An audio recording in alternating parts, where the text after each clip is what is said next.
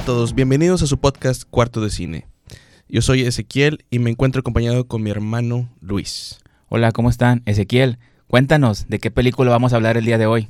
El día de hoy traemos para ustedes una obra maestra del cine americano llamada No Country for Old Men, conocida en México como Sin lugar para los débiles, dirigida por los hermanos Cohen, basada en la novela del mismo nombre del escritor Cormac McCarthy, resultando esta en la primera adaptación de los hermanos Cohen. Bueno, ¿por qué no nos platicas un poquito más de los hermanos Cohen? Ok, miren, yo voy a hablar un poquito de la carrera de estos grandes directores, de Joel y Ethan Cohen. Comenzaron su carrera en la industria del cine a principios de los años 80. Su debut fue con el thriller neo-noir Blood Simple de 1984. Este tuvo un éxito pues modesto en taquilla. Han trabajado juntos para escribir, producir, dirigir y montar sus propios filmes. Sus películas se caracterizan por combinar géneros, tener personajes excéntricos, temas complejos, con humor negro están influenciados por fuentes literarias y géneros del cine clásico. Entre sus películas más destacadas se encuentran Miller's Crossing, Barton Fink, Fargo, The Big Lebowski, Oh Brother Where y El hombre que nunca estuvo. La película de la que comentamos el día de hoy, como mi hermano bien se los dijo, es Sin lugar para los débiles, un clásico del cine moderno. Sí, les voy a platicar un poco de cómo fue que eh, los hermanos Cohen se acercaron a este proyecto. el productor Scott Rudin fue quien les llevó el libro, ya que él creía que ellos podían tener afinidad en este proyecto. Ezequiel, ¿por qué no nos comentas un poco sobre la ficha técnica de la película, como la fotografía, los actores que participan en ella? El director de fotografía es el maestro Roger Dickens, del cual ya estamos familiarizados con él, como con películas como Prisoners, eh, Sicario, eh, Blade Runner 2049. La película está protagonizada por Tommy Lee Jones, Josh Brolin y Javier Bardem. ¿Por qué no nos platicas un poco de cuándo fue la primera vez que viste esta película? Ah, esa, esa anécdota está chida porque fíjate que fuimos tú y yo, la fuimos a ver al cine en, la fecha del, estreno. Y la primera vez que la vimos, fíjate que nos causó mucho impacto eh, y nos dejó esa, esa memoria la vez que la vimos. Y recuerdo mucho el inicio de la película, siempre, siempre lo tengo en la mente cada vez que, cada vez que la veo este, el film. Porque yo recuerdo que en tus, en tus momentos de, creatividad me mencionabas cómo te gustaría que comenzara una película que tú eh, escribieses, ¿no? Ajá, sí. Eh, y casi, casi es escena por escena, o sea, toma por toma, el inicio cuando vemos al personaje de Llewellyn el que es interpretado por Josh Brolin, cuando está cazando en el desierto y luego se topa con algo extraño que están las, las camionetas así detenidas y que está eh, presencia de que un, un trueque de droga que salió mal. Así es. Y siempre, siempre lo tengo en la mente eso y de hecho está muy bien dirigido de principio a fin el, el, film, eso no cabe, no cabe la menor duda. Y más que todo, también los personajes son súper interesantes. Sí, de hecho, así como mencionas, sí recuerdo la, primera vez que fuimos a ver esta película. Para mí ese fue un gran año en lo que se refiere a, películas, ya que se estrenó Sin lugar para los débiles, Petróleo Sangriento y Michael Clayton. Esas tres películas en ese año fueron para mí las mejores. Y obviamente esta película es una de mis favoritas. Yo la veo, yo creo que una vez al año de ley eh, antes de que sea la ceremonia de los Oscars, porque esta película ganó el Oscar a mejor película, mejor dirección para los hermanos Cohen y mejor guion adaptado y para Javier Bardem como actor de reparto. O sea, tuvo cuatro, cuatro premios en la academia. De hecho, ese fue un buen año también en la academia, ya que siempre premian a películas que realmente no lo merecen. Un comentario que te quería hacer es, el momento que la vemos la primera vez, tenemos un, como un, concepto del film, pero este es de los films que si, si lo ves años después, a lo mejor un poco más maduro, en cuestiones de, a lo mejor de analizar o de ver una película, cambia tu opinión del, del, film o cambia lo que tú percibes del mismo. Porque yo, me, yo, yo recuerdo que tenía un concepto de la película y hace, pues ayer mismo la vi y ese concepto, o sea, sí me sigue gustando un chingo la pinche película, pero tengo, tengo más cosas que decir sobre ella y valoro más cosas este, del film. No sé si te pasa a ti. Obviamente, la edad tiene mucho que ver. Eh, aquella vez que vimos esta película, pues nuestra perspectiva pues fue muy distinta al verla ya después de estos años que han transcurrido desde el 2007. En aquel entonces tú la veías, sí, me gustó todo, la fotografía, las actuaciones, la dirección, este, la valoras por esa, por esa calidad, pero ya cuando la ves posteriormente, cuando pasan unos años, ya tu perspectiva cambia. A, a veces puede ser para mal, pero en este caso no, en este caso es para mejorar. O sea, ¿por qué? Porque cambia tu punto de vista, entiendes mejor los personajes, entiendes sus conflictos, entiendes eh, la forma en la que los hermanos Cohen narraron esta historia y eso hace que la aprecies todavía más y bueno, yo creo que es un clásico del cine moderno. Sí, es una obra maestra. Tenía ahí el concepto, porque me acuerdo que en ese mismo año, como lo mencionabas, se estrenó There Will Be Blood, que es Petróleo Sangriento, eh, escrita y dirigida por eh, Paul Thomas Anderson. La película es excelente y yo recuerdo que a mí me gustaba más esa película en, esa, época, pero viéndola otra vez, yo ahorita yo sé que me, me gusta más No Country for Old Men. Yo te puedo decir que para mí es mejor film No Country for Old Men. Sí, ahora ah, ah, quería mencionarte ahí sobre eso que dijiste de Petróleo Sangriento. De hecho, esas dos películas eh, en ese año eh, eran de mis favoritas. Yo realmente quería que ganara el director Paul Thomas Anderson por Petróleo Sangriento. Cuando vi que ganaron los hermanos Cohen, pues para mí fue también pues de lo mejor. Pero sí, esas, esas dos películas creo que eh, han sido ahorita ya clásicos del cine actual. Y sí, o sea, puede cambiar también tu perspectiva hacia cada una de ellas. A lo mejor para el próximo año te puede gustar más Petróleo Sangriento. ¿Por qué? Porque la vas a ver con otros ojos. A veces eso es muy padre de darle la oportunidad de verlas de nuevo para poderla apreciar o para poder tener otro punto de vista. Sí, es muy, es muy interesante la, película. algo que quería comentarte también es, ya ves que está basada en la novela de Cormac. Me gustó mucho eh, el acercamiento que tienen los hermanos Cohen con la novela, porque no, no añaden ni situaciones nuevas, ni, ni suprimen cosas importantes de la, del libro. Más bien solamente comprimen un poco para que hacer una película de dos horas, que es algo difícil porque muchas veces vemos que escritores se ven tentados, se ven con la tentación de agregar cosas o situaciones inventadas que no vienen dentro, dentro del libro. No sé qué te parece a ti eso. Sí, de hecho vi una entrevista donde los hermanos Cohen mencionaron cuando el productor Scott Rudin les dio este libro para que lo llevaran a la pantalla, que cuando lo leyeron, el libro, o sea, les pedía que fuera película. O sea, porque estaba, para ellos está narrado como de una manera cinematográfica. Entonces, hay muy pequeñas diferencias entre el libro y la película, pero no es muy sustancial. O sea, realmente está muy apegada a lo que es la novela. Era, era el destino que la adaptaran los hermanos Cohen porque hacen un pinche película. Sí, le, le, imprimieron su sello característico. sí, sí, sí. No, pues es que sí está bien palpable cuando la ves. Obviamente tiene su humor también. De situaciones que a lo mejor para, para personas no, no son este, graciosas, pero ellos ellos añaden ese humor. Ajá, con, con los personajes secundarios. Con esos personajes secundarios es con lo que sabes que es una película de los hermanos Cohen. Sí. Bueno, estábamos hablando de, de quién protagonizaba el, film. Está protagonizado, bueno, eh, ya habíamos dicho, Tommy Lee Jones. Tommy Lee Jones es la primera y única opción que tuvieron ellos para interpretar al, al, sheriff. Ah, ok. Y de hecho lo vieron y dijeron, no, o sea, cuando leyeron el libro, se supone que así lo cuentan los hermanos Cohen. Eh, ¿Sabes qué? Entre ellos, entre Joel y Ethan Cohen, debe ser Tommy Lee Jones. Y, y, apropiado porque, pues, Tommy Lee Jones es tejano.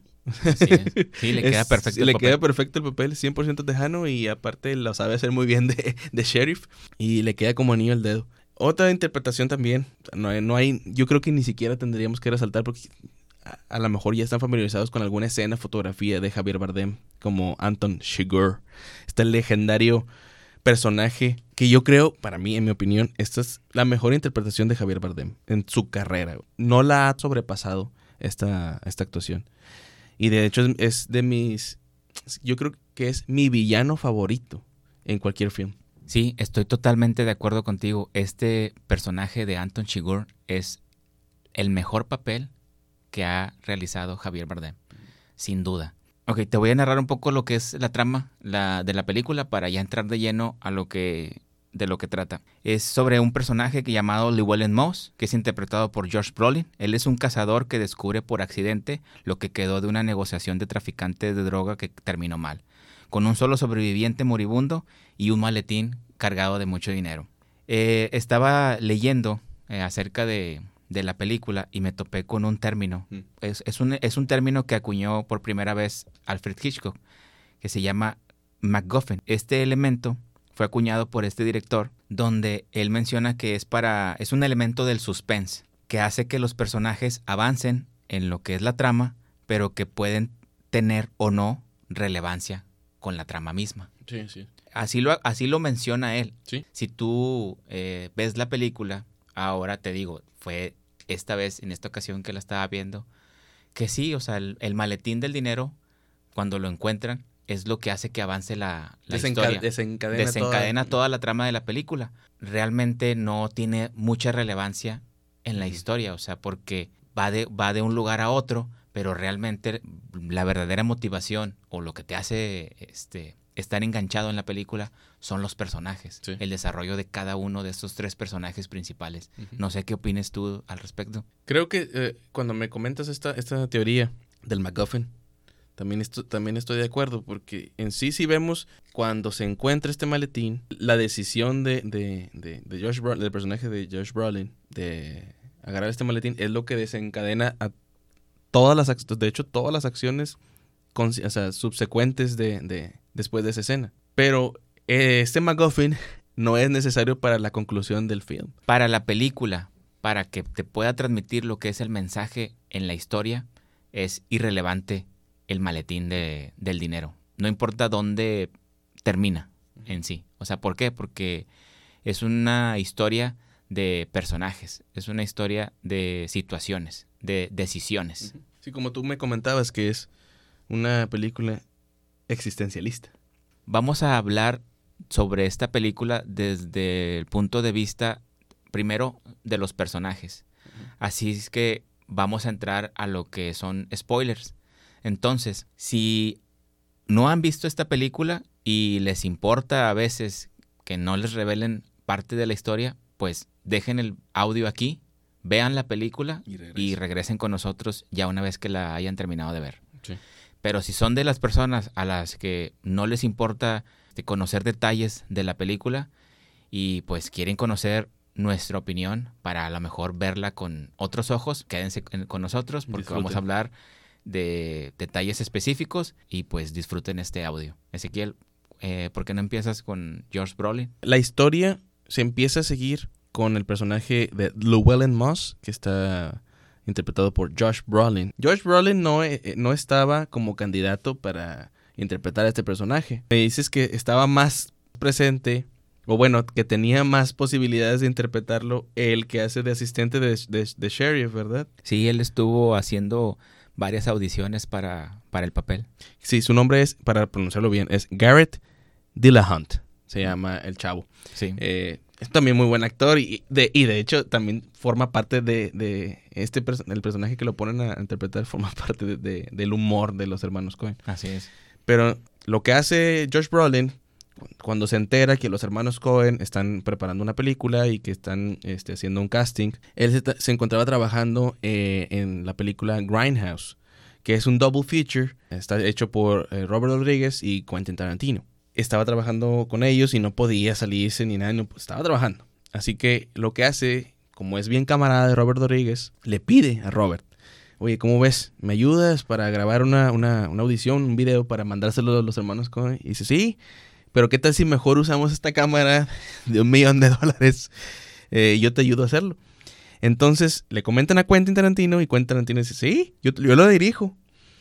Y Robert Rodríguez lo que hizo es también, hizo la iluminación y hizo la fotografía de, de- o sea, pinche superproducción para... y estaba o sea, dir- dirigido por Quentin Tarantino, y iluminado y fotografiado por Robert Rodríguez. Entonces se lo mandan, se lo manda, a- se lo presenta Josh Brolin a los hermanos Cohen. Y al puro estilo de los hermanos Cohen, lo que le contestan es, wow, ¿quién lo iluminó?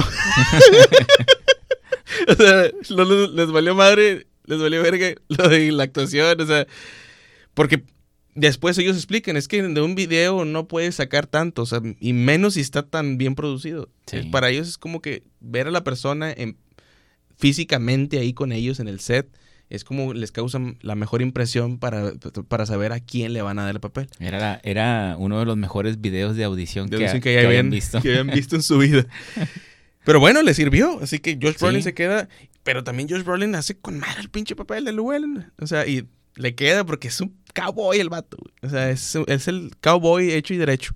Y seguimos a este, a este personaje encontrándose en esta situación donde se encuentra este maletín eh, con dos millones de dólares. Lo que nos genera esta intriga de seguir a este personaje. ¿Qué va a hacer? Porque si bien la película no es no está cargada de diálogo, es lo que también estábamos platicando tú y yo.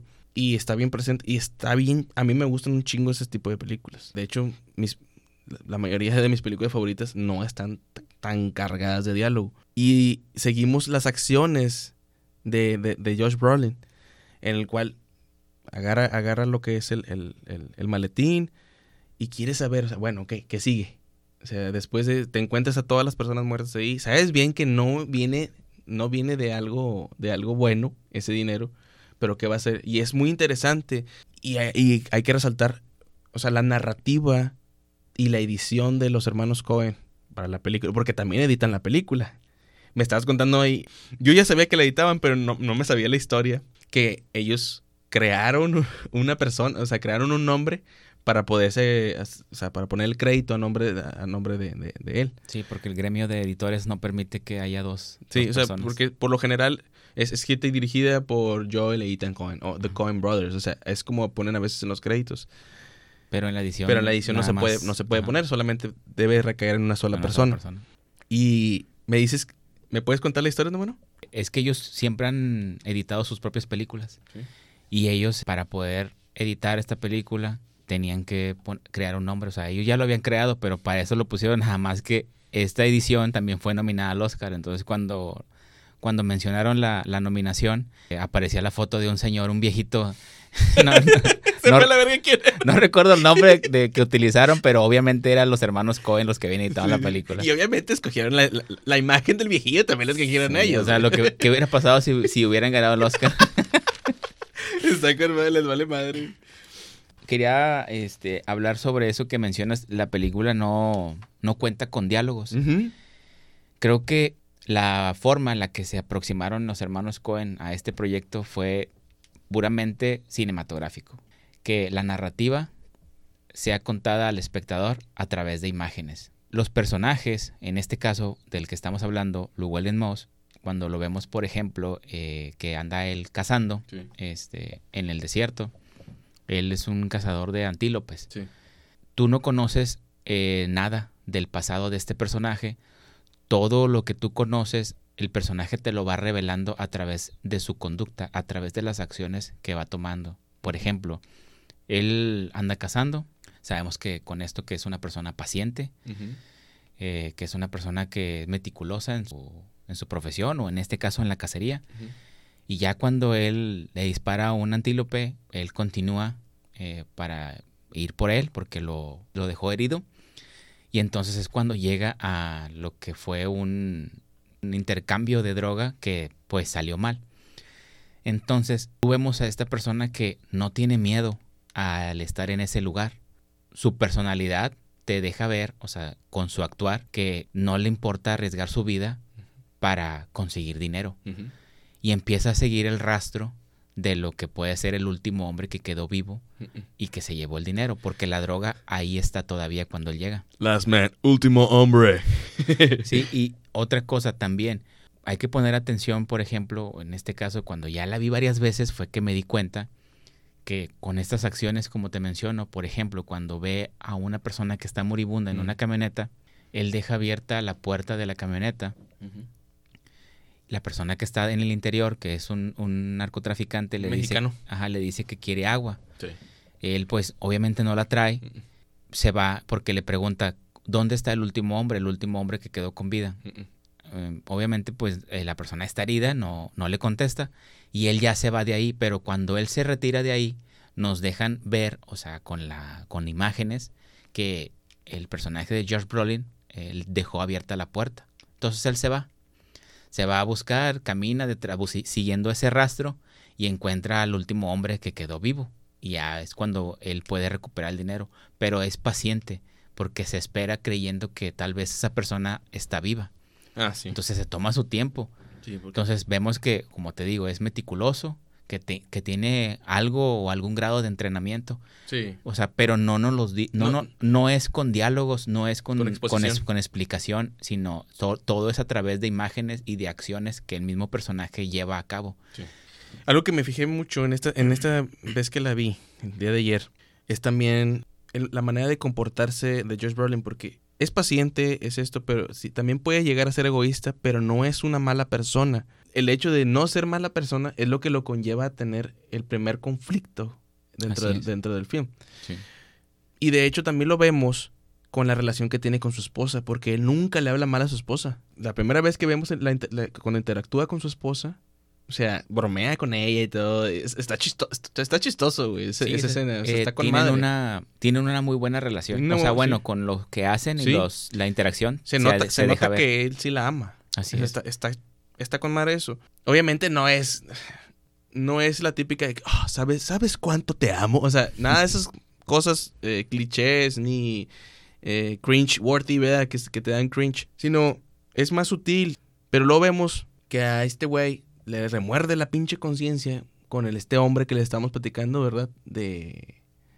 El que le pidió agua. El que le pidió agua. Y eso es lo que te digo yo, es una buena persona, porque su conciencia está ahí y se, de que se decide, ¿sabes? No, o sea, vámonos, ya, me voy, déjame voy a ir y llena un bote de agua y va y busca al, al, Señor. Y es lo que lo involucra en mi primer conflicto, porque pues obviamente llegan los mexicanos también, o sea, los, los narcotraficantes ahí y pues lo quieren chingar porque ven la camionetota de este güey ahí y lo persiguen. A lo que voy con esto es, aún y cuando, de hecho esa pinche persecución está dirigida bien chido y esta fotografía bien verga, que muchos críticos hablaron de esa persecución, de hecho, por la escena del perrito. todos hablaban de eso. Eh, algo muy interesante de lo de los, de los perritos. Los hermanos Cohen fueron muy, o sea, fueron muy, sí, muy insistentes en involucrar a perritos dentro del film. Son importantes para la película porque a Cormac McCarthy amaba amaba a los perritos, amaba a los animales, sobre todo a los perritos.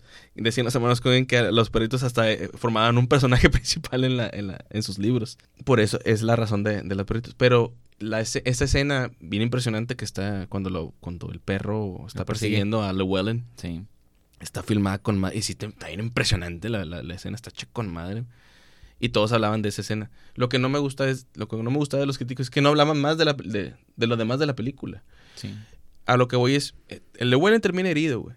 Termina perseguido y balaseado y la chingada, pero cuando regresa a su casa, cualquier personaje o cualquier persona es como que, ah, que la, la, su esposa le está preguntando, ¿qué pasó? ¿Y por qué estás así? ¿Estás herido, Llewellyn? Cualquiera es como que, no, cállate, o sea, shut up. O sea, vemos la característica de la, de la cual estás hablando tú, que es la paciencia, tiene mucha paciencia con su esposa también y nunca le habla mal, nunca le dice una grosería con, hacia ella.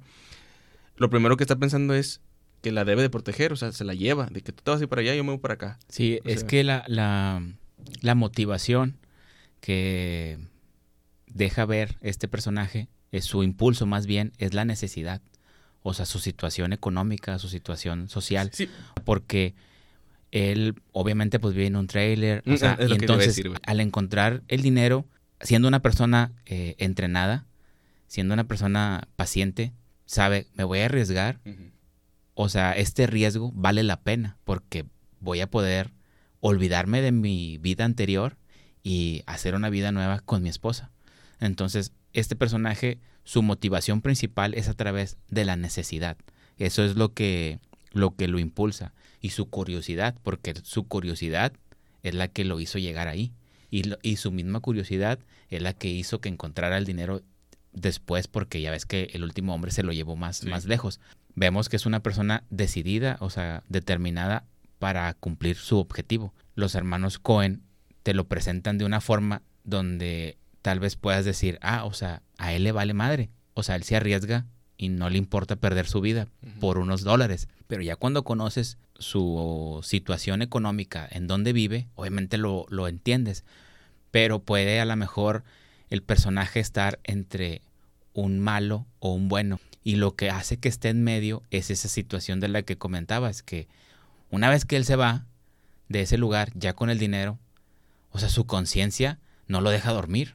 O sea, no lo deja dormir, que es lo que lo hace regresar y es cuando ya se inicia toda la, toda la, la trama de la película, que es lo que contaste, es donde lo encuentran y lo hieren. Sí. La parte, por ejemplo, de lo que mencionabas del perro, yo estuve checando y haciendo relación con otras películas porque esta película está situada en los años 80 Sí. y está situada también en, la- en un poblado de Texas, que es donde por lo regular se desarrollan todos los viejos western. O sea, to- hablo de películas clásicas. Entonces, dentro de estas películas clásicas, pues están definidas, pues, este, esas eh, convenciones eh, del villano, Mm. el héroe. El villano siempre este, viste de negro o trae un sombrero negro y el héroe siempre trae un sombrero blanco. O sea, es como tú lo puedes, este, es como tú lo puedes diferenciar en este tipo de, películas. Estas convenciones de género, ellos aquí las manipulan, las, sí, las, las tergiversan un poco porque en lo que es el héroe, nunca lastima a ningún animal, trata muy bien a su caballo porque es su, su pertenencia. Pero lo que son los villanos, en las películas del viejo oeste, en las, los clásicos, los villanos siempre lastiman a los, a los, a los caballos, a los perros o cualquier animal, o sea, al grado de, de dispararle. Cuando vemos esta escena, pues él está puesto en, en un, en un riesgo. Entonces tiene que tomar una decisión en ese momento. Pero ellos juegan con, ese, con esas convenciones del género al hacer que a lo mejor se lo pudo haber quitado, herirlo, no sé, otras formas que a lo mejor tú puedes pensar y por eso mucha gente tal vez se enoja con esa escena porque, pero es que es una situación de peligro. O sea, él está viendo por sus intereses y por sus, obviamente por su bienestar físico. Entonces toma la decisión de matar al, al- a lo que es el, el perro que lo está persiguiendo, que se lo echaron encima los, Los narcotraficantes que lo estaban persiguiendo. Bueno, ahora voy a entrar a hablar un poco de lo que es el personaje de Anton Chigurh, que es interpretado por Javier Bardem. En esta misma idea de lo que te comentaba ahorita sobre las acciones, eh, más que nada de, eh, en la cuestión del guion, la personalidad de los personajes es revelada por las acciones de cada uno de ellos. Sí, sí, sí. En el caso de Javier Bardem, interpretando a Anton Chigurh, él nos revela su verdadera personalidad cuando mata. Esto, esto lo hace sin importarle la forma en la que lo hace este, para poder lograr su objetivo. O sea, esta es una persona que puede ser violenta, salvaje, pero también a la vez tranquila, actuando con frialdad y con cero empa- empatía. Él despliega una actitud completamente apática siempre que lo estás viendo en pantalla y esto creo que los hermanos Cohen lo pudieron ver por el rostro de Javier. Bardem. O sea, porque eso es lo que te transmite Ah, cuando estás viendo la, la- esta película. Con estas acciones que este personaje lleva a cabo, nos hace pensar, o sea, o nos planta en nuestra mente que su pasado es de alguien que ya lo ha hecho muchas veces. Esto ya es normal para él y no le importa hacer estas cosas para lograr sus objetivos. Ni como, a quién. como- ni a quién tampoco para lograr sus objetivos Sí. Él es el único personaje en lo que es la película que no tiene un interés en el dinero. Es solamente es una fuerza violenta que lo está persiguiendo a Josh Brolin, a Llewellyn Moss. No sé qué piensas tú de, este personaje. Fíjate que ese personaje que es el claro ejemplo de que un buen personaje no tiene que ser como agradable. Este personaje de Anton Chigurh es un personaje interesante a pesar de que es un hijo de su puta madre. Y a- algo, algo interesante es que en la novela, los hermanos Cohen mencionan que en la novela casi no hay o de- no hay una descripción física de este personaje. Para los cuales se tomaron la libertad de hacerlo y les quedó bien chido. Porque sí es algo extraño.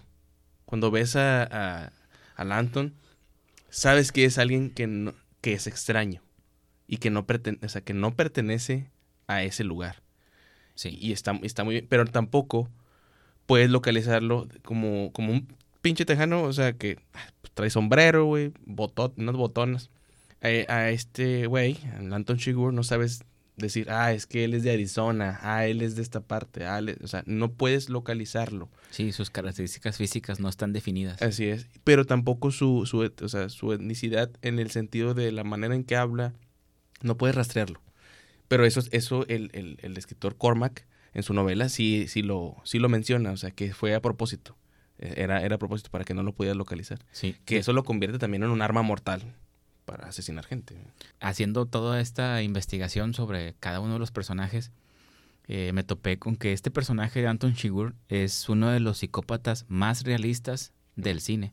Esto según un estudio realizado por, por varios psiquiatras que vieron muchas películas y determinaron, bueno, más bien concluyeron que este es uno de los personajes más semejantes a un psicópata real. Esto por su frialdad, como te decía, y por su falta de empatía. De, y de- de hecho, de- perdóname que te interrumpa tu mano. Ahorita que comentas eso, sí, sí, está muy de la mano porque no sé si notaste los detalles después de que asesina a una persona, su comportamiento. Cuando ah, se enfrenta al... O, habla con el personaje que, que, que interpreta a Woody Harrelson, Ajá. llora. Ah, Eh, ok. Eh, ¿Sí te diste, sí te, te diste Mm, cuenta de eso? No recuerdo muy bien eso. Contesta el teléfono. Ah, ok. Después está- de que contesta la llamada. Sí, cuando está, cuando está hablando, está, se le salen unas lagrimillas. Tú la, cuando estás viendo, pues, no, no es por tristeza. El personaje tiene un código moral propio. Porque, o sea, toda su conducta la justifica con un juego de azar. Que, O sea, utiliza, utiliza lo que es la moneda en el que la suerte es quien decide quién, quién muere y quién vive. Pero esto porque para él lo hace justo dentro de su cosmovisión del mundo moral. O sea, esa es su forma de actuar. O sea, para él eso es algo natural.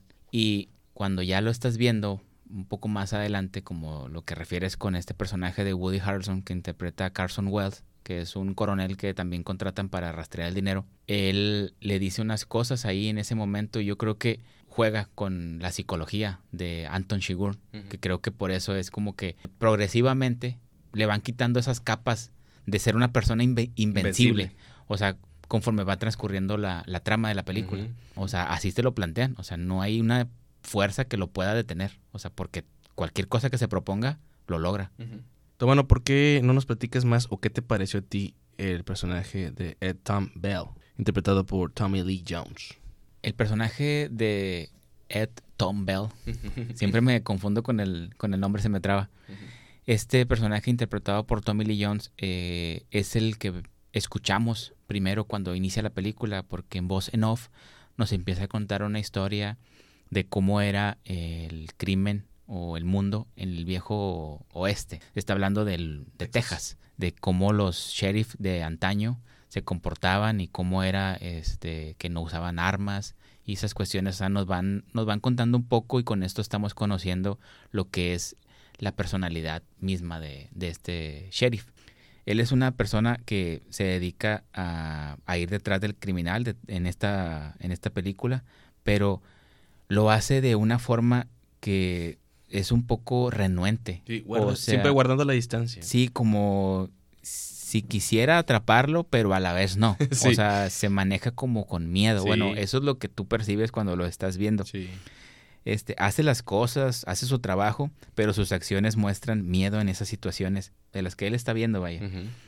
Y sus diálogos también cuando los dice, los dice como con humor seco, o sea, de que cuando le preguntan, oye, vinieron los de la DEA, que si puedes acompañarnos al lugar de los hechos, ¿por qué hay más cuerpos? O sea, nunca quiere estar en el momento, Sí. siempre quiere estar unos pasos atrás de la situación. Obviamente cuando ya va avanzando la trama, vemos que este personaje es muy relevante en la historia, porque aún siendo que él es el, la persona que siempre está detrás de Llewellyn Moss y de Anton Chigurh, eh, él es el que tiene esta, este conflicto existencial donde todas las circunstancias y toda la violencia de la que él está siendo testigo le son extrañas. Ya no se siente apto porque todas estas situaciones para él ya lo superaron. Entonces creo que a raíz de esto es por lo que él actúa de esa forma. O sea, siempre actúa un paso atrás. Él te cuenta y te dice que para ese tipo de trabajo tienes que estar dispuesto a arriesgar tu vida. Y también dice que hacer las cosas de las que el trabajo requiere, pues le pones toda tu alma. Y él dice, ok, sí, estoy dispuesto a hacerlo. Pero también te menciona, no va a entrar en una situación donde pueda superarlo. O sea, ya, ya te lo está contando y si pones atención, obviamente te das cuenta que siempre lo va a hacer así. O sea, y en toda la película es el que menos hace, pero es el que más dice. Sus diálogos y su, su monólogo interno es el que más nos refleja la situación de lo que está ocurriendo en la película. Sí, porque para mí la temática del film gira en torno de Tommy Lee Jones. El film se llama No Country for Old Men, que la traducción es No es país para los viejos. Y en este, en, en, el film, el personaje más viejo, el personaje ya más grande, es Tommy Lee Jones.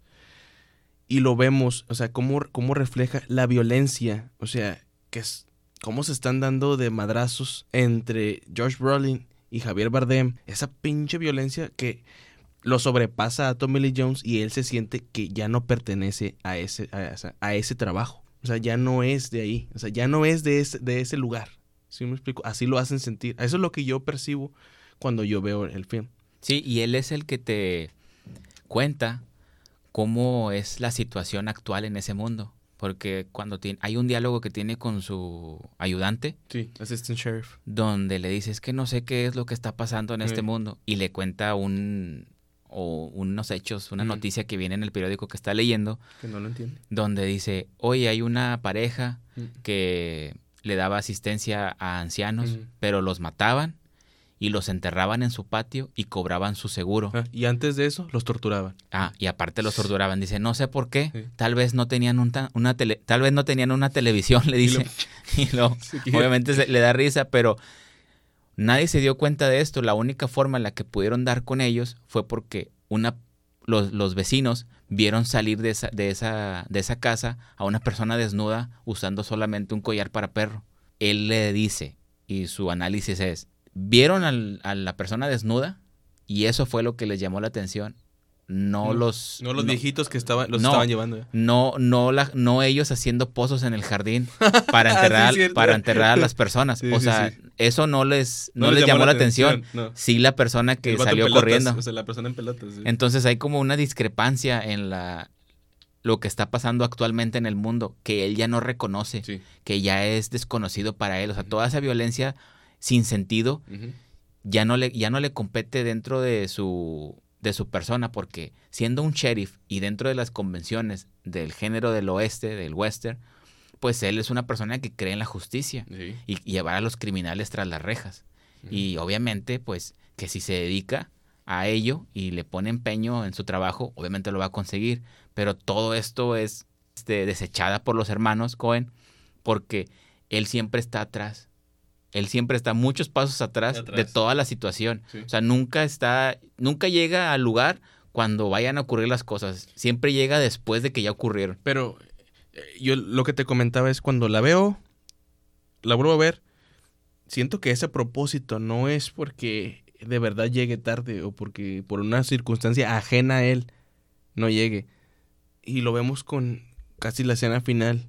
Hasta manejando, o sea, digo, dices tú, güey, ¿por qué no vas y lo, o sea, ve, acelera, písale al pinche carro porque va en, va en su patrulla y ve cómo se escuchan los, los, balazos y los gritos de las personas y aún así no, decide no actuar. ¿Sí me explico?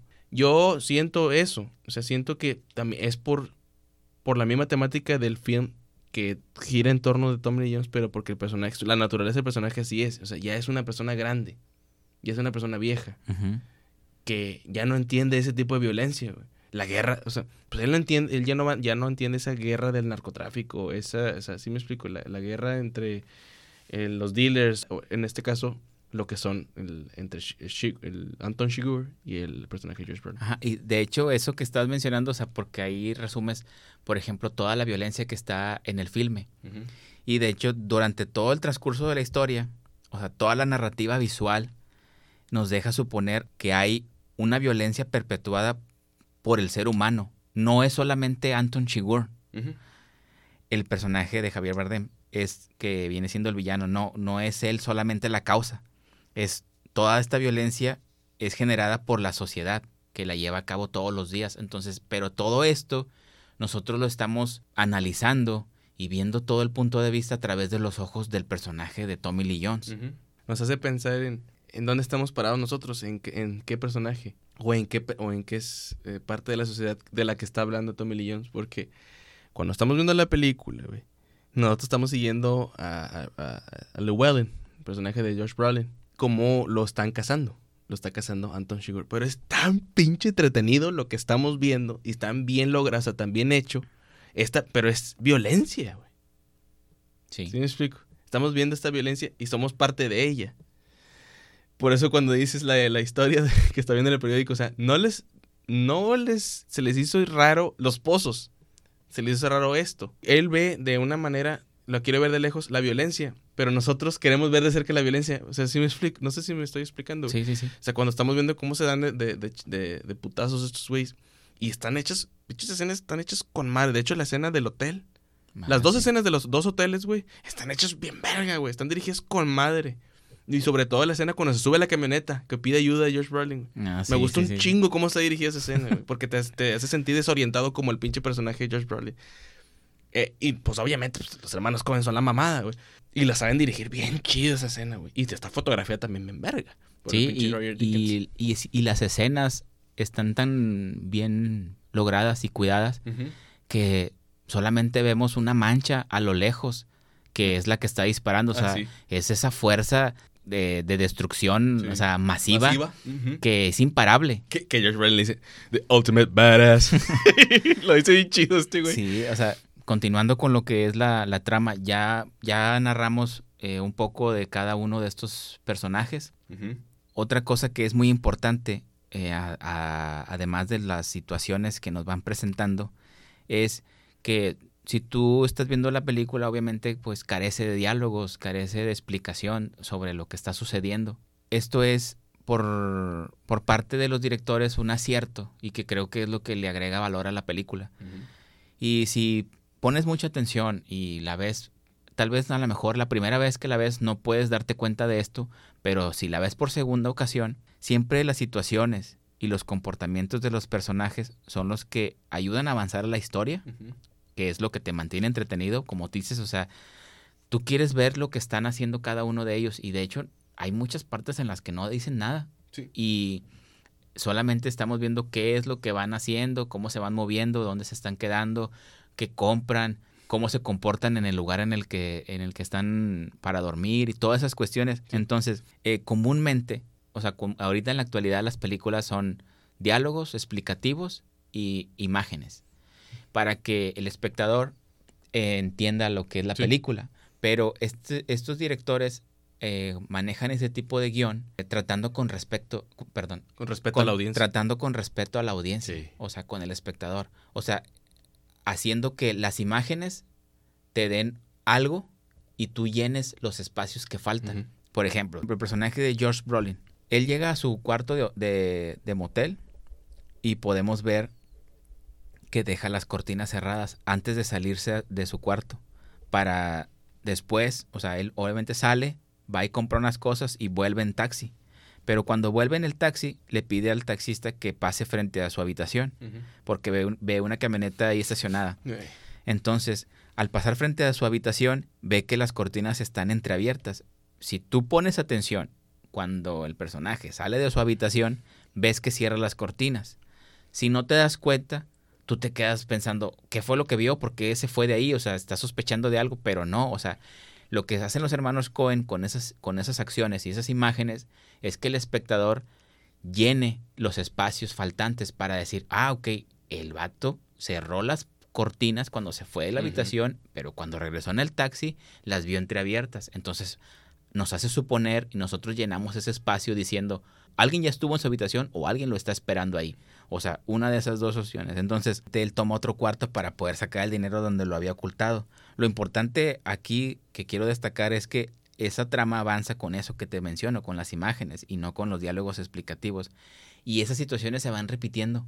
El personaje de Anton Chigurh también lo hace. Si pones atención, Ah. tú puedes relacionar lo que él hace con el final. La última escena con la que él tiene, que la tiene con la esposa de, de, De Llewellyn. Moss, que es Carla Jean. O sea, él tiene una, una situación con ella y después ya no ves qué pasa. Y tú si, si se sale de la casa de, la, de Carla Jean y dices tú, ¿qué hizo? ¿La mató? ¿No la mató? ¿Qué fue lo que pasó? Pero si, te, si, tú te, si tú pones atención durante el transcurso de la película, tú puedes llenar ese espacio y ya no te quedas pensando, ya no necesitas ver un, un video explicativo No. que te diga explicación del final. No, porque la eh, explicación está en la película. del final. No, la misma película, los mismos directores te ayudan para que tú puedas llenar esos, esos espacios. Por eso tienes que poner atención porque el guion está manejado de esa manera y creo que eso es lo que hace esta película genial. Sí. Dos cositas. Una, discúlpenos por estar hablando tanto o estar spoileando la película, pero es bien pinche difícil hablar de este film y no hablar de los aspectos de la película o las acciones que suceden, porque no puedes hablar, casi- yo creo que no, esta película no puedes platicar sobre ella sin dar un spoiler. güey. No, de Sí. hecho, por eso lo quisimos mencionar. Sí, por eso. de que tuvieran cuidado si iban a escuchar este audio porque iba a haber spoilers. Sí. Y lo segundo, que va relacionado con lo que tú me estabas comentando, Tomano, sobre lo, las cuestiones de, lo- los hermanos Cohen, que con las acciones de, los de, los, de los personajes te dejan entrever la naturaleza de cada uno de ellos. Y algo muy importante también es algo que había comentado hace años Quentin, Quentin Tarantino, el director de, de Pulp Fiction y todas estas grandes películas. Él dice que eh, lo que diferencia a un buen director de cine y a un maestro es saber dirigir la acción. Pero no nada más acción de, ah, yo te voy-", o sea, disparos, peleas, no, no, no, no. El control de la cámara, o sea, la acción de la cámara, la acción de posicionar a los personajes y todo eso. Por eso estoy seguro que los hermanos Cohen son unos, unos maestros y este es el claro ejemplo. Porque no, o sea, cualquier, cualquier director puede poner a dos cabrones a platicando. Bla, bla, bla. Cualquiera los puede dirigir.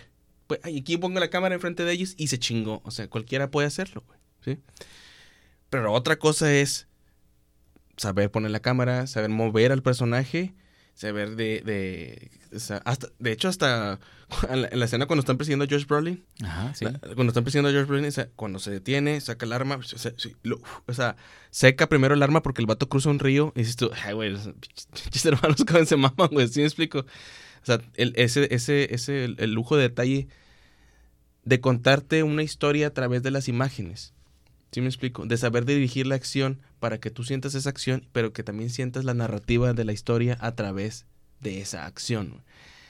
Está bien chido y solamente un- maestros como estos güeyes de los hermanos Cohen lo pueden lograr. Sí, O sea- y, si, y, si, y si pones atención, puede haber muchas películas que estén de esta manera. Y creo que las películas que más nos gustan son las que tienen esa característica. Sí. Por, o sea, a ustedes que están escuchando les puede gustar mucho una película y a veces no van a saber por qué. Y, ti- y tiene que ver mucho con la manera en la que los directores optaron por contar la historia. Tiene que ver mucho con la manera en la que trabajaron el guion.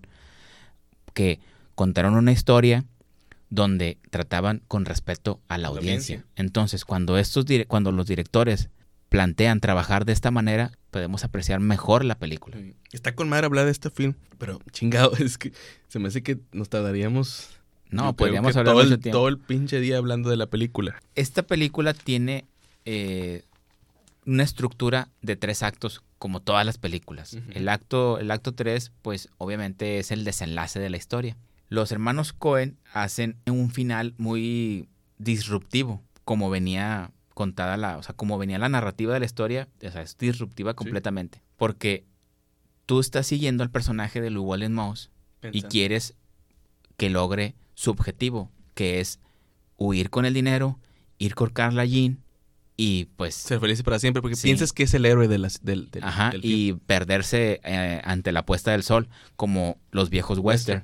Entonces los hermanos Cohen lo que hacen es, tú sigues al personaje de Tom Bell, o sea, te cambia toda la perspectiva y ves cómo va llegando a una escena donde está en el motel donde se estaba hospedando el personaje de Llewellyn Moss y ves muchos disparos y que personas corriendo en los vehículos y huyendo y dices tú, ¿qué, qué, qué está pasando? O sea, ya lo que hizo, bueno, ya lo que hicieron los directores fue matar al personaje principal de la historia fuera de la pantalla. Personajes que no tienen nada que ver con la historia, o sea, terceras personas más bien, que entraron en la, en la, narrativa y mataron al, al, personaje principal. O sea, no fue Anton Chigurh, o sea, no fue Carson Wells el que los personajes que se supone eran los antagonistas.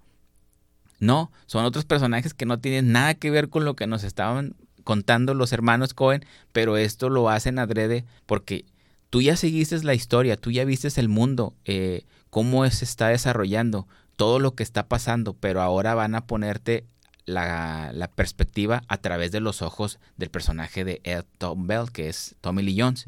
¿Por qué? Porque él es el personaje, como lo estábamos comentando, el personaje central de la historia. O sea, él es el viejo en esta película. del, el, personaje este, viejo del título de la película es, es Tommy Lee Jones. Y, sí, puede ser. La primera vez que la vimos es como que, ah, ¿qué pedo? o sea, ¿por qué pasó así? O sea, no, lo comprendíamos al 100% y puede ser...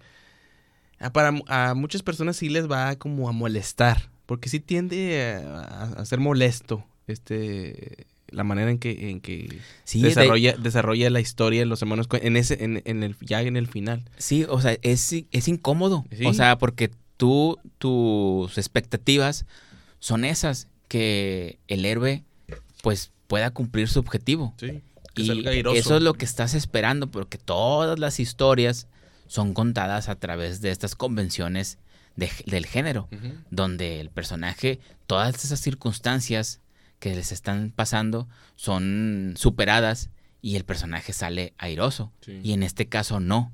O sea, en este caso lo hacen de esa manera, pero lo, lo que está más extraño y que te siente más incómodo y te impacta más es que no lo hacen este, frente a ti, lo hacen fuera de los límites de la cámara. Y eso es lo que te crea una incomodidad todavía mayor. Pero ya cuando ves detenidamente el, el film, sabes que obviamente es a propósito, güey, para que tu atención no sea de quién va a salir airoso, si, si, si va a vivir feliz con el dinero o no, sino que el tema central, la temática central del film que es lo que les platicábamos de Tommy Lee Jones. Regresamos con él ¿sí? Para, para concluir la película. Y pienso que es bien importante, güey. Es bien importante recalcarlo. Porque a lo mejor la van a ver y toda la película, o sea, te la cuenta con madre y, va, y dices tú, ay, cabrón, sin, como le, en inglés dicen unceremoniously, o sea, sin, sin prepararme para este momento, ¿sí? Sin, sin prepararme cinemáticamente para la, la, muerte de este personaje principal. Pero el propósito es ese. El propósito es, los hermanos Cohen te dicen, casi casi dándote un pinche sopapo. ¿eh? Esto no es. O sea, esto no es lo importante. Lo importante es la temática de Tommy Lee Jones. El por qué ser viejo en este mundo salvaje te convierte en alguien extraño en este mismo mundo. ¿Sí me explico? Yo tengo una manera de, una perspectiva distinta a esto. Y, y, y lo recalca mucho el personaje de, de, la esposa de, de Llewellyn en la última, en la, casi la última escena. Porque él comenta, eh, lo mejor que puedo hacer por ti es tirar la moneda. Sí. Y puedes decirme que va a caer. Y ella dice que no. O sea, le dice, la moneda no tiene, no tiene voto aquí, no tiene, no decide, eres tú. O sea, tú fuiste el que viniste aquí, ya sabías a qué venías. O sea, yo pienso que como de igual manera si le hubiera llevado el dinero, este, el personaje de Llewellyn, lo hubiera, hubiera matado a Llewellyn y hubiera matado también a la esposa. Porque ya estaba, yo pienso que ya la naturaleza del personaje, o sea, él quiere, él piensa que el destino o, o la, la, el azar decide sus acciones, pero no, o sea, él decide sus propias acciones. Sí, o sea, tú dices que él aún, aún y así que le hubiera dado el dinero a Llewellyn, él como quiera los hubiera matado a los dos. Sí, porque la situación, este güey traía, ya era personal. Con el, el ya era un pleito personal con Llewellyn porque lo, le había chingado la, pierna. Sí, ah, por ejemplo, yo eh, sí, sí puedo entender lo que tú estás mencionando, pero lo que yo te digo es que él se maneja con un código moral, donde él maneja eh, como, una, como un azar. Yo soy una fuerza del azar, del destino, imparable, pero que tarde o temprano iba a llegar aquí contigo, porque lo refiere cuando le dice, la moneda viajó Llegó hasta de- aquí Llegó de la misma manera de que la misma que yo. manera que yo llegué aquí. Entonces tu destino aquí va, o sea, es este, decide. Cuando ella le dice que no, porque la moneda no tiene voz ni voto, que eres tú, ahí lo que creo que ella hizo con eso, Quitarle con, el con- control. con ese comentario es quitarle el control Claro. y lo vemos con la expresión que hace Anton Chigurh en ese momento. O sea, con esa actuación que Javier Bardem hace, sabemos que le molestó Sí. que cuestionara toda su personalidad y todo su comportamiento moral que él ya venía desplegando. O sea, ¿por qué? Porque él ya es, como decían en unos que vi una crítica, o sea, cómo vencer a una idea. O sea, él ya se manejaba de esa forma. Y al hacerle esto, ella es la única persona que lo termina por este vencer. O sea, esa, esa fuerza imparable se topa en ese momento. O sea, Sí, ya no es esa persona imparable. Cuando se topa con Carla Jean, ahí es donde ya el personaje ya, ya nada más es un sujeto. O sea, que puede ser, ven- que, o sea, que se puede vencer. Sí, y lo vemos con el choque. Así es. Ya posteriormente. Porque el, el vato piensa que se puede ir limpio. Ajá. Y no. Des- después y- de haber cagado el palo. Y él va bien contento, según Sí, él. Pero en un descuido y en un azar del destino, Ujú, esa, casi, casi lo, lo matan. Sí, eso es lo que voy con, con el personaje. Porque sabemos que este personaje es un psicópata. Ajá. Sí. Y los psicópatas tienden a que sus actos no son 100% de ellos. No sé si, si, si, si te ha tocado ver. Obviamente los demás, los demás psicópatas siempre es como que algo me hizo ah, algo me hizo hacer estos actos violentos. Obviamente me gusta hacerlos. Me gusta hacer estos actos violentos, pero yo no fui el que decidí al 100%, ¿sí me explico? O sea, no fue porque a mí me, ah, yo quisiera hacerlo. Pero pues el vato se está haciendo una puñeta mental, porque no es cierto, güey. Y por eso lo desarma la chava cuando le dice. Para, para, en mi opinión es eso. Y no le gusta. ¿sí? No le gustó que le dispararan, que se sintiera herido, se siente vulnerable.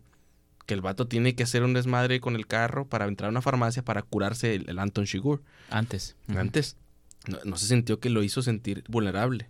Ya por último pasamos a lo que es el desenlace del personaje de, de Sí. Ed Tom Bell, de Tommy Lee Jones. Ya cuando pasan todas esas situaciones que les venimos contando, ya podemos ver a Tom Bell que va a visitar a un familiar que se llama Ellis. Está en una silla de ruedas. Empieza a platicar con, e- con este personaje Ellis y le dice Ellis, oye, eh, tu esposa me escribe seguido y me cuenta las noticias de la familia. Me dice que vas a retirarte que vas a renunciar. Obviamente le está, le está diciendo y Tom Bell le, le contesta, me siento superado. Este personaje le cuenta una historia. Le dice, más o menos parafraseado, ahí va. Oye, ¿sabes? El, el tío Mac, le, refiere a una historia del tío Mac, le dice Ellis. Este, mandé sus pistolas y, y su placa a- al Museo de los Rangers para que fueran exhibidos. Y, le- y le dice, oye, ¿sabes cómo obtuvo él su recompensa? Le dice que eh, unas personas fueron con este tío Mac a reclamarle unas cosas. No especifica qué. Y en ese momento, cuando el tío Mac sale al porche de su casa, en ese momento le disparan. Y el tío Mac, tratando de defenderse, le refieren a este Ellis que pues ya estaba herido, le habían dado un balazo en el, en el pulmón izquierdo y estaba tratando de tomar su, su escopeta para poderse defender. Pero obviamente pues ya era demasiado tarde y ahí muere el tío Mac, ahí a un lado de su esposa. Con esto, eh, lo, lo que le quiere referir el personaje de Ellis a Tommy Lee Jones es que esto que está pasando, o sea, lo que le está pasando a él en ese momento actual a Tommy Lee Jones, no es nada nuevo. Eso a todas las personas les pasa. Le está hablando de envejecer. Sí. Le dice, el mundo es muy duro con la gente. No puedes evitar lo que va a suceder, lo que se está avecinando. El mundo no está para servirte a ti. Eso sería ya vanidad, le dice. O sea, Sí. ya el mundo en el que está y lo que él está experimentando no es algo que él esté descubriendo.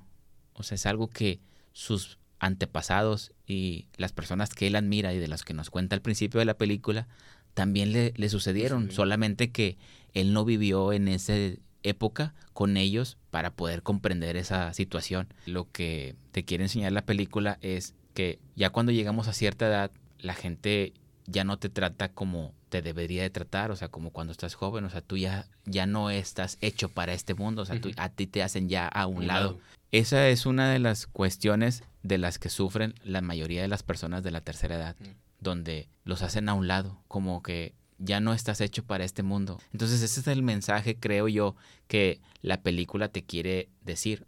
El mundo es tanto que hay demasiada violencia de que pues o le entras de lleno o mejor tratas de vivir tu vida lo más tranquilo posible y esperar la vejez y posteriormente pues la muerte.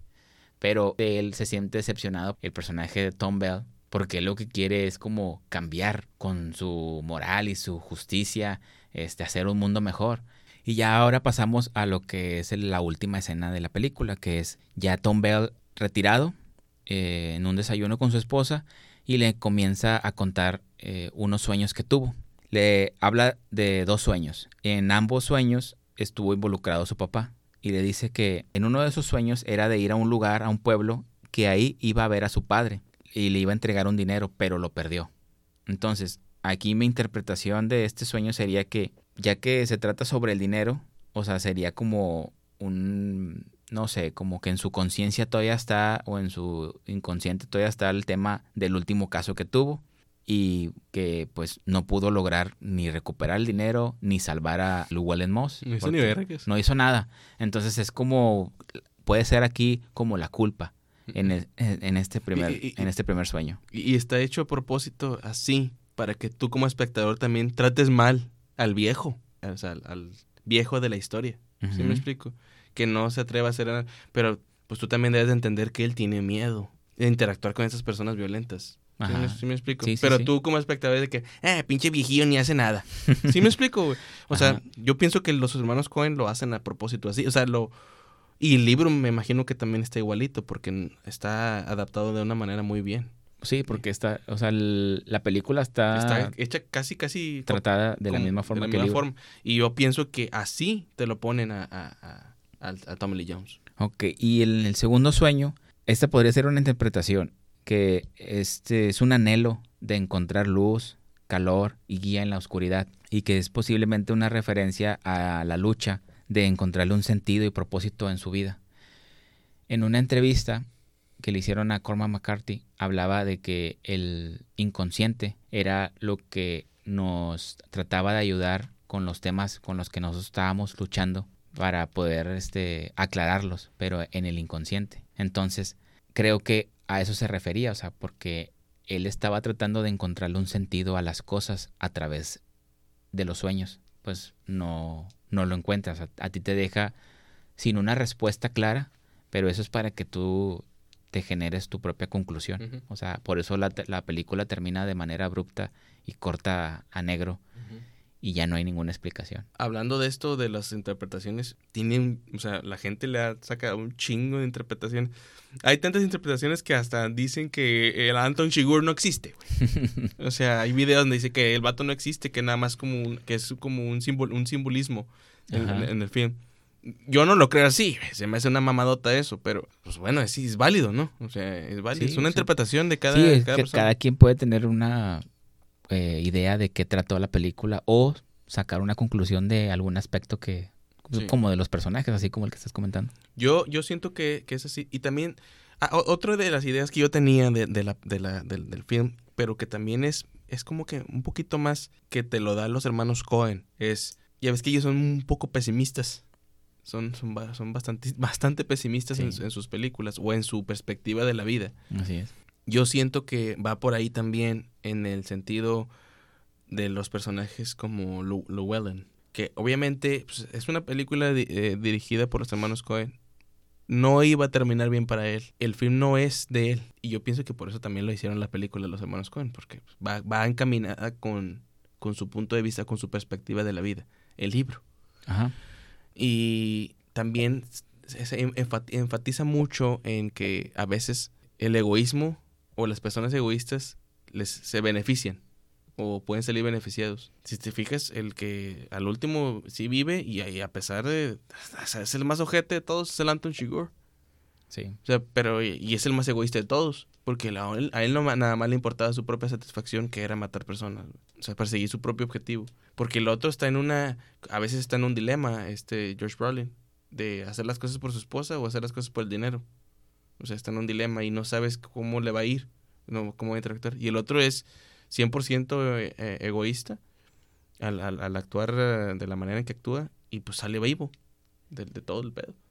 O sea, pinches hermanos con mamones, pero, pero, o sea, así les gusta, esa es, el, la, Ese es esa el estilo. esa es la visión de ellos. O sea, es el estilo de, de sus películas. Ahora, no sé si quieres hablar, a, a lo mejor no de interpretación, pero ¿qué significa la película para ti? O sea, ¿qué significa? ¿Qué es para ti? O sea, a lo mejor tú le tienes un cierto cariño, tú le tienes un, cierto estima a la película, o a lo mejor es una pieza importante del- de la cinematografía en sí, güey, de todos los tiempos. O sea, para mí, conforme a los años, este, desde que se estrenó hasta la actualidad, ha sido una de, de mis películas favoritas. O sea, la podría poner en un top 10. Eh, creo que esto es gracias a la forma en la que los hermanos Cohen hicieron esta película, porque trataron muy bien lo que fue el libro, la obra de Cormac McCarthy. Hicieron un guion donde todo es muy visual. Entonces, el cine por, por lógica es visual. Se agradece mucho que las imágenes este, nos hayan podido contar esta historia. Por eso la valoro más todavía porque al hacer un estudio ya más profundo de lo que fue la, la película en sí, ves esas temáticas que están dentro de la historia donde puede ser muy actual la historia, o sea, se puede es muy contemporánea. El mundo que está retratado en esa película, aunque, aunque sea de los años 80, pues puedes trasladarlo al mundo actual. O sea que, como podemos ver y somos testigos, hay demasiada violencia, demasiada apatía, que conforme vamos siendo más grandes, más viejos como el personaje, pues te vas dando cuenta que ya no perteneces a este lugar, o sea que poco a poco te van desplazando, o sea, ya no hay tantas oportunidades, ya no hay tantos lugares en los que puedas interactuar, o sea, ya vas siendo relegado y creo que esa es una de las temáticas de que quería retratar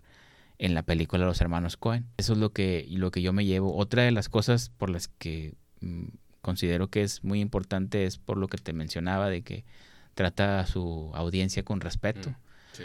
O sea, le exige al espectador poner atención en la película para que puedas apreciarla y comprenderla que en su totalidad. Esa es otra. Y que eh, el, el final sea un final abierto, que te genere esa duda de decir, pues, ¿cuál fue el sentido de toda esta historia que acabo de ver? Y que aún y cuando te, te narra el, el personaje de Tommy Lee Jones, los sueños, que a lo mejor pueden ser muy vagos y ambiguos, pues tú puedas este, preguntarte y a lo mejor investigar y eso creo que le añade todavía un valor más grande que el final haya sido de esa forma, o sea, porque rompe con muchas convenciones del género, en primer lugar, pero otra te cuenta una historia muy importante y con mucho sentido. Yo te puedo decir que, qué significa para mí el film. Es de esas películas que hemos ido a ver juntos al cine y está conmigo por lo que por mi juventud. Estuvo, estuvo conmigo desde, desde mi juventud. Y esta película obviamente ha envejecido conmigo por el, por el hecho de que la he visto a lo largo de los años. O sea, desde que la fui a ver al cine, la compré y la he ido viendo a lo mejor no todos los años, pero sí, sí la he visto múltiples veces. Y, mi perspectiva hacia ella eh, ha ido cambiando. No para mal ni nada, sino de hecho es como un buen vino esta, esta, este film. Cada vez la aprecio más. Y es una de las, para mí, es- una de las mejores películas de todos los tiempos. Es mi película favorita de los hermanos Cohen. Es, yo creo que de sus películas, yo creo que es la más sobria. Porque ya ves que ellos están acostumbrados mucho al humor negro. Eh, a pesar de, de, sí manejan drama y manejan esto, pero como quiera, sí están cargadas mucho al, al humor negro. Y esta no tanto. O sea, sí tiene humor, pero no está tan así. Es más sobria Sí. pero está hecha de una manera de que nada más los ma- esos dos maestros lo pueden hacer y sobre todo con las escenas de acción. O sea, están logradas de una manera, se puede decir magistral, güey. Este tipo de films son importantes porque hoy en día no las hacen. Yo creo que, no sé, pues, no sé, güey. 2010 para en adelante, 2012 a lo mejor, no han, no hacen películas eh, de ese estilo. O sea, como ese. A lo mejor otra película de ellos, a lo mejor, pero o sea, así de, de, que, que, abordan una temática tan compleja como, como esta. O sea, en el sentido compleja digo no porque sea difícil de entender, sino que sea difícil eh, como de aceptar. Ajá. ¿Sí me explico? Porque a lo mejor estando joven, pues te vale verga cuando lo estás viendo. Pero a lo mejor conforme vas avanzando y que están las de moda otras cosas, o, está, o avanzando y cada vez ves más violencia, pues obviamente entiendes más al, al, protagonista que es Tommy Lee Jones. O, a la idea principal del film. Y pues está hecha y dirigida y fotografiada y actuada. Yo creo que esta película es perfecta. No, yo no le encuentro nada malo. Nunca le he encontrado algo negativo. Ah, he visto videos donde salen con unas pinches pendejadas de que, que dicen, no, pero eh, yo no, a mí no me gusta tanto esto, no me gusta tanto que no no salga este más cierta persona o, lo, la muerte de Llewellyn lo ponen como si fuera un contra y yo la verdad no yo siento que la película es perfecta así tal como está y se debe apreciar como, como lo es porque es una obra maestra y me gustaría cerrar este podcast con una cita de Jean-Paul Sartre que dice no hay una naturaleza humana que determine a los individuos sino que son sus actos los que determinan quiénes son Así que bueno, les agradecemos mucho haber escuchado este episodio. Espero que haya sido de su agrado y que les ayude para poder apreciar mejor esta gran película. No olviden compartir y si existe alguna película de la que quisieran escuchar nuestra opinión, pueden dejarla en los comentarios. Gracias y nos vemos pronto. Hasta luego. Thank you.